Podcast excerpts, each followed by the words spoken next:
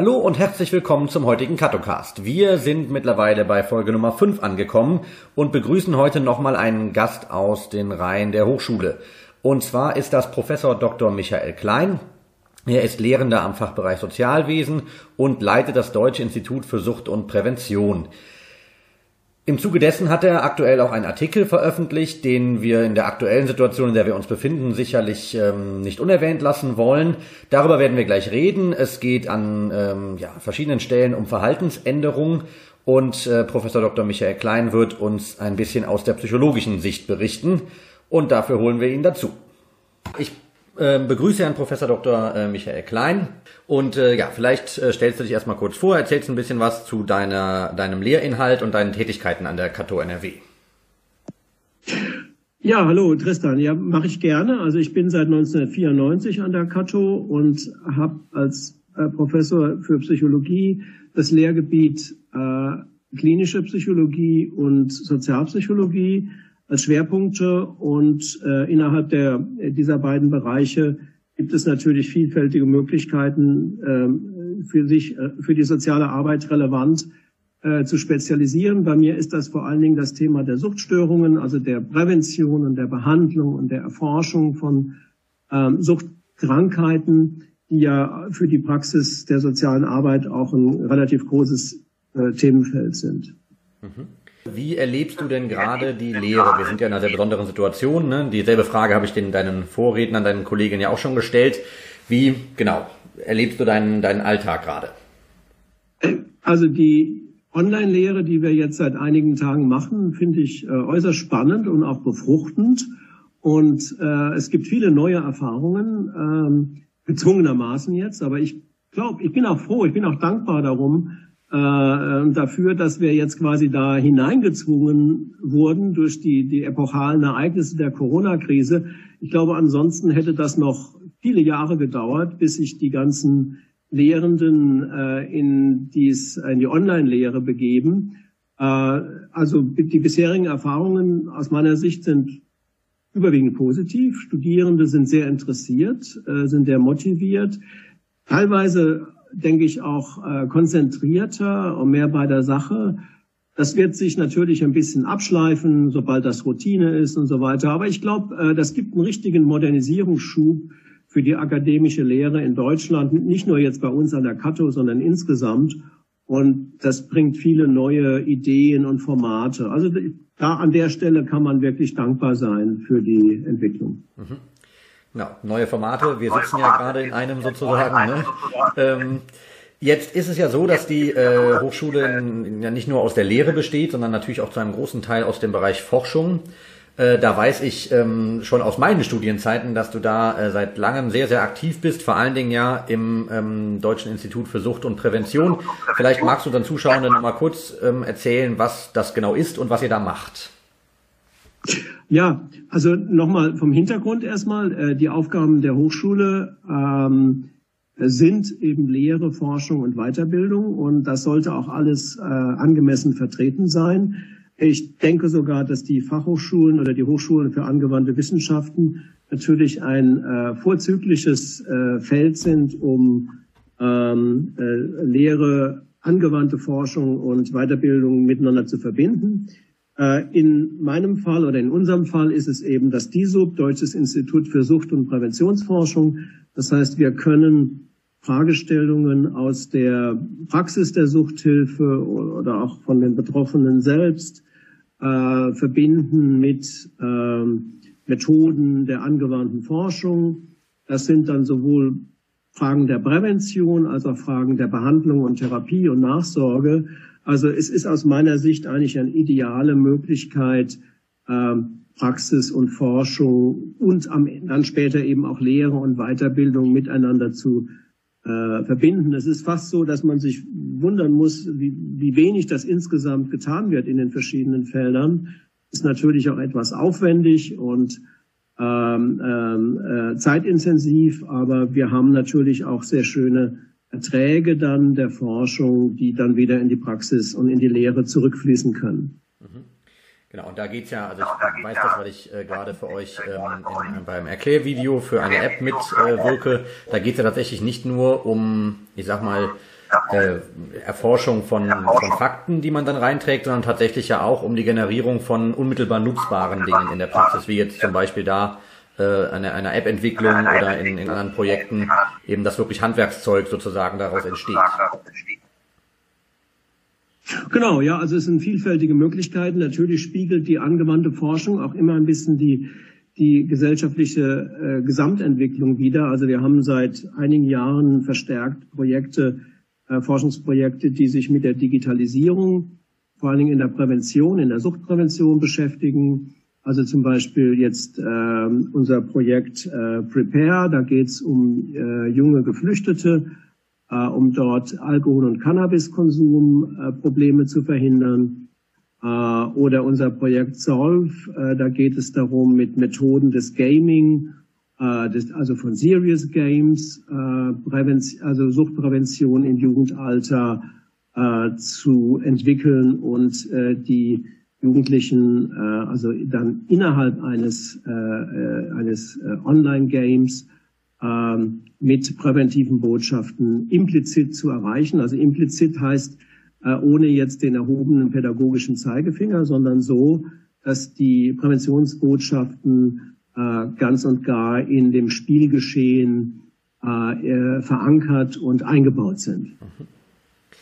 Ja, sehr, sehr, sehr spannend. Und ähm, gleichzeitig ist es so, dass ähm, ihr dann auch noch einen Masterstudiengang in dem Themenbereich aufgelegt habt, ne? Ja, unser Masterstudiengang äh, zur Suchthilfe, Suchttherapie, wie er dann heißt, also Master Suchthilfe, Suchttherapie, äh, den gibt es schon seit 20 Jahren. Also wir werden jetzt äh, in diesem Jahr hoffentlich, wenn Corona-Krise etwas nachgelassen hat, auch dann wieder im Real Life unser Jubiläum feiern. Wir haben etwa äh, 500 Fachkräfte aus der Suchthilfe inzwischen ähm, akademisch und therapeutisch ausgebildet in Köln, in München, in Berlin, also auch in verschiedenen Standorten, aber immer ausgehend von der Kato äh, in Köln. Und äh, in diesem, äh, dieser Masterstudiengang äh, erfüllt zum einen die Auflagen der deutschen Rentenversicherung an die äh, in der Suchthilfe therapeutisch Tätigen. Das heißt, sie müssen also eine psychotherapeutische ähm, Ausbildung absolvieren äh, die einem Richtlinienverfahren entspricht. Das ist also in unserem Fall die äh, Verhaltenstherapie. Und äh, dieser Studiengang vermittelt also neben den therapeutischen Kompetenzen eben auch die notwendigen Kompetenzen im Bereich äh, der äh, Forschung, dass also unsere ähm, künftigen ähm, Therapeutinnen und Therapeuten eben also eben auch die Phänomene im Bereich der Suchtentstehung und Suchtbehandlung eben auch selbst durchdringen und verstehen und anwenden können. Das ist so ein bisschen die Idee. Und äh, wie gesagt, das äh, gibt es jetzt seit 20 Jahren und äh, wir haben da sicherlich auch einen großen Impact inzwischen auf die Suchthilfepraxis in Deutschland. So, du hast jetzt ja aus deinem ähm, Wissen heraus relativ zügig auch äh, einen Artikel veröffentlicht. Den findet man schon auf der Seite der Kato. Mhm. Ähm, genau, den Link äh, sieht man hier unten äh, dann später. Und äh, ja, da möchte ich heute besonders gerne mit dir drüber reden, weil der sich rund um die aktuelle Situation dreht. Also da geht's ähm, ja genau, oder vielleicht kannst du besser erzählen, worum es geht. Es ist auf jeden Fall was, was äh, ich denke sehr alltagshilfreich sein kann, sich damit mal auseinanderzusetzen. Ja, ja, gerne. Also äh, ich habe natürlich größtes Interesse daran, äh, dass äh, psychologisches Wissen in die soziale Arbeit tief hineinkommt und da ist noch äh, viel Luft nach oben. Und äh, wir wollen deutlich machen, dass äh, Grundprinzipien aus der psychologischen Forschung oder Therapie sehr gut in der sozialen Arbeit anwendbar sind. Also hier geht es jetzt ganz konkret um die Psychologie der Gewohnheiten und der Gewohnheitsänderungen. Äh, wir können das natürlich festmachen an diesen vielen äh, neuen Anforderungen an das Verhalten von Menschen in der Corona-Krise. Und im Hintergrund steht die Erfahrung, dass wir in der Arbeit mit Suchtkranken es eben auch zu tun haben mit sehr vielen schwer veränderbaren Gewohnheiten. Äh, die suchtkranken Menschen zeigen ähm, am Anfang oft viel Abwehr und Widerstand und können sich eine äh, äh, Veränderung äh, ihrer in Anführungsstrichen liebgewordenen Gewohnheiten schwer vorstellen. Dafür gibt es einen psychologischen Ansatz, das ist äh, das Motivational Interviewing oder auf Deutsch die motivierenden Interventionsverfahren. Die bestehen aus bestimmten Phasen, die man dann durchlaufen muss. Also erst einmal geht es darum, in der Phase der Vorbesinnung, dass man überhaupt ein Problem äh, als solches erkennen und wahrnehmen muss und dass man es nicht ignoriert. Äh, das ist ein Zustand, in dem durchaus immer noch so etwa fünf Prozent unserer Bevölkerung heute in Bezug auf Corona sind, dass sie das Problem immer noch leugnen und sich so verhalten, als ob es das nicht gäbe. Die zweite Phase ist dann die Besinnungsphase. Äh, dort äh, erwägt man nun Verhaltensveränderungen äh, und überlegt, ob es sinnvoll ist, diese anzugehen. Das ist in der Corona-Krise hat es jetzt diese Besonderheit, dass die Verhaltensveränderungen sehr schnell kommen müssen, um sich und andere zu schützen. Das heißt, wir haben jetzt hier im Grunde Verhaltensveränderungen unter großem, großem äußeren äh, Zeitdruck und Druck überhaupt. Ähm, das ist aber eher eine rationale Phase des Abwägens zwischen den Vor- und Nachteilen der Veränderung. Da kann zum Beispiel ein Vorteil der Veränderung sein, dass ich mich selbst und andere durch eine schnelle Veränderung äh, zum Beispiel des Hygieneverhaltens gut schütze. Dann kommt die nächste Phase, das ist die Phase der Entscheidung. Das wird meistens äh, dann emotional getriggert. Äh, das heißt, da braucht es äh, dann starke Emotionen, damit es zu einer nachhaltigen Verhaltensveränderung kommt. Äh, das kann zum Beispiel sein, die schlimmen Bilder, die es aus Italien gab, aus Bergamo, oder jetzt zunehmend auch aus anderen Bereichen der Welt, die dann äh, eben auch äh, Betroffenheit und Trauer oder Angst auslösen. Und die ähm, vierte Phase ist dann die Phase der, des Einübens neuen, neuen Verhaltens, also die sogenannte Action. Also hier werden dann also neue Verhaltensweisen aktiv erworben, zum Beispiel eben nicht die Hand geben äh, anderen Menschen, obwohl man es gerne täte, oder eben sich nicht umarmen äh, und ähnliches und äh, dass man eben auch äh, Nähe äh, aus der Distanz heraus zeigen kann, also die Einübung des Social Distancing.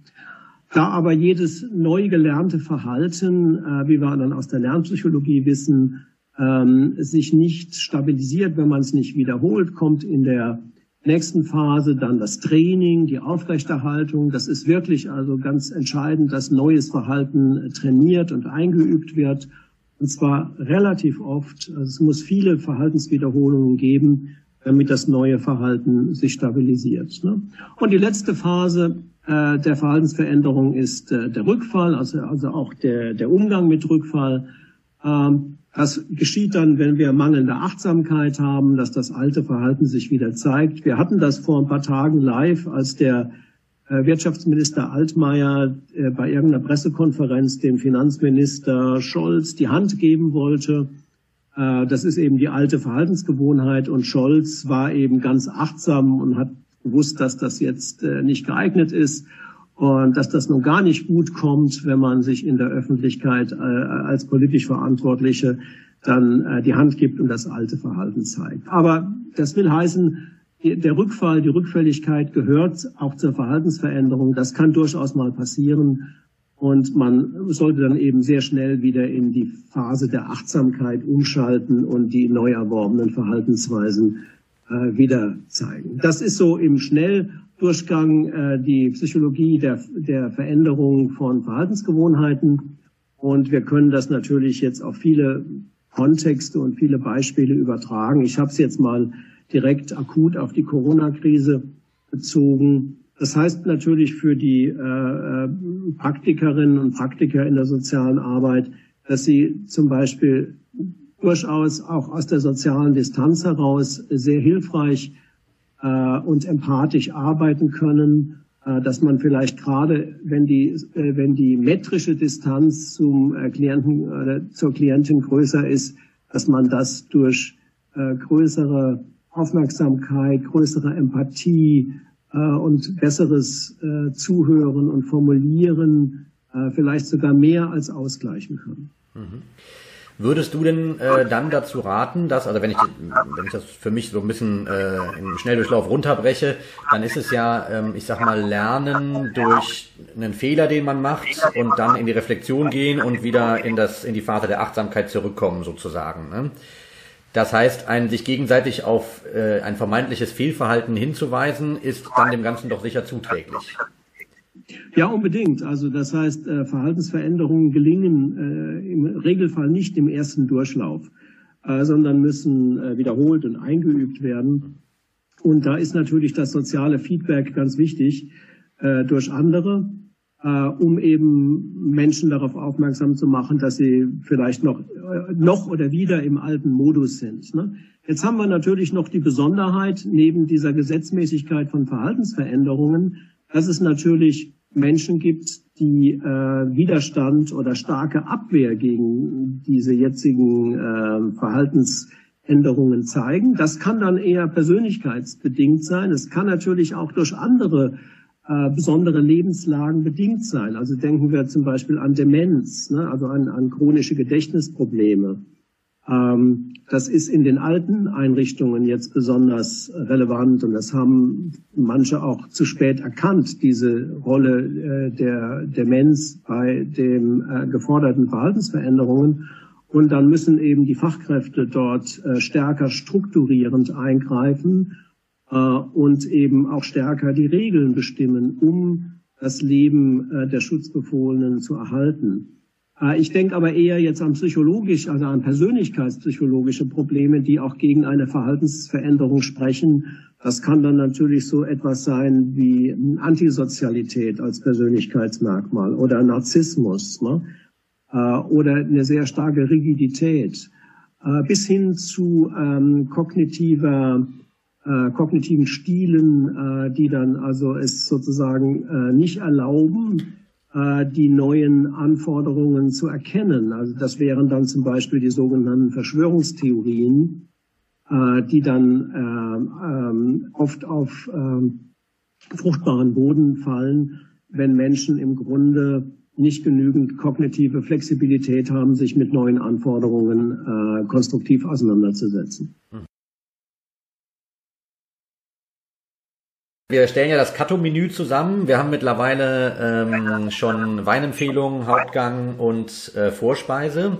Was uns jetzt noch fehlt, ist ein Dessert. Ähm, hast du denn eine Dessertempfehlung für uns? Also wenn es dann konkretistisch ist, dann würde ich natürlich italienisches Eis oder äh, österreichischen Palatschinken äh, empfehlen. Also das ist äh, im Konkretistischen gibt es da auch sehr schöne ja, sehr Speisen, die man natürlich auch zur Beförderung der Muße äh, äh, durchaus ja verwenden kann. Und wir sind ja auch, äh, bei, wie ich das bei dir sehe, wie ich das bei Armin sehe, ja auch äh, lebensbejahende Männer, um das nochmal so hier in den Äther zu bringen. Also da kann es durchaus auch eine schöne österreichische Süßspeise sein. Letzte ähm, Instanz im Katocast ist immer die 60-Sekunden-Botschaft, wo du die Möglichkeit hast, nochmal eine Botschaft zu senden, ohne dass ich dir eine Frage stelle, sondern eben frei zu sagen, okay, das sind die Dinge, die ich jetzt noch äh, den Zuschauenden mit auf den Weg geben möchte. Natürlich zur aktuellen Situation. Ähm, genau. Okay, gut. Also ähm, da war ich jetzt nicht ganz darauf vorbereitet, aber es ist vielleicht umso besser, das äh, äh, dann spontan zu machen in diesen 60 Sekunden. Ich denke, es ist eine Zeit, ähm, die gut ist für mindestens zwei Dinge. Zum einen die Besinnung auf sich selbst. Das hatte ich eben schon mit der Muße und vielleicht auch der Selbstreflexion und vielleicht auch der bewussteren Begegnung mit anderen Menschen. Äh, die Menschen, denen wir jetzt begegnen, äh, in der Krise, im Feld, in den Familien, die sind äh, in einem deutlich wahrhaftigeren Zustand. Ich meine damit, dass die Krise im Grunde die Merkmale der Persönlichkeit deutlicher zutage treten lässt. Ich erlebe viele Menschen draußen, die, die sehr entspannt sind, aber viele, die auch sehr angespannt sind. Und das sollten wir wissen und im Hinterkopf behalten. Und die, die sehr angespannt sind, die brauchen vielleicht auch etwas Entspannung. Und die, die jetzt sehr äh, entspannt sind, äh, die sollten eben auch die Möglichkeit der Selbstreflexion nutzen, äh, damit sie vielleicht auch mehr und besser sich selbst in der Krise kennenlernen. Michael, ich danke dir für das Interview und äh, deinen Bericht, deine Einschätzung. Ähm, natürlich sind das immer nur Auszüge von dem, was sich an äh, ja tatsächlich abspielt in Forschung und Lehre, das ist klar. Ähm, deswegen stellen wir ähm, im Nachgang oder im, im Video ja auch jede Menge Links zur Verfügung, äh, denen man folgen kann.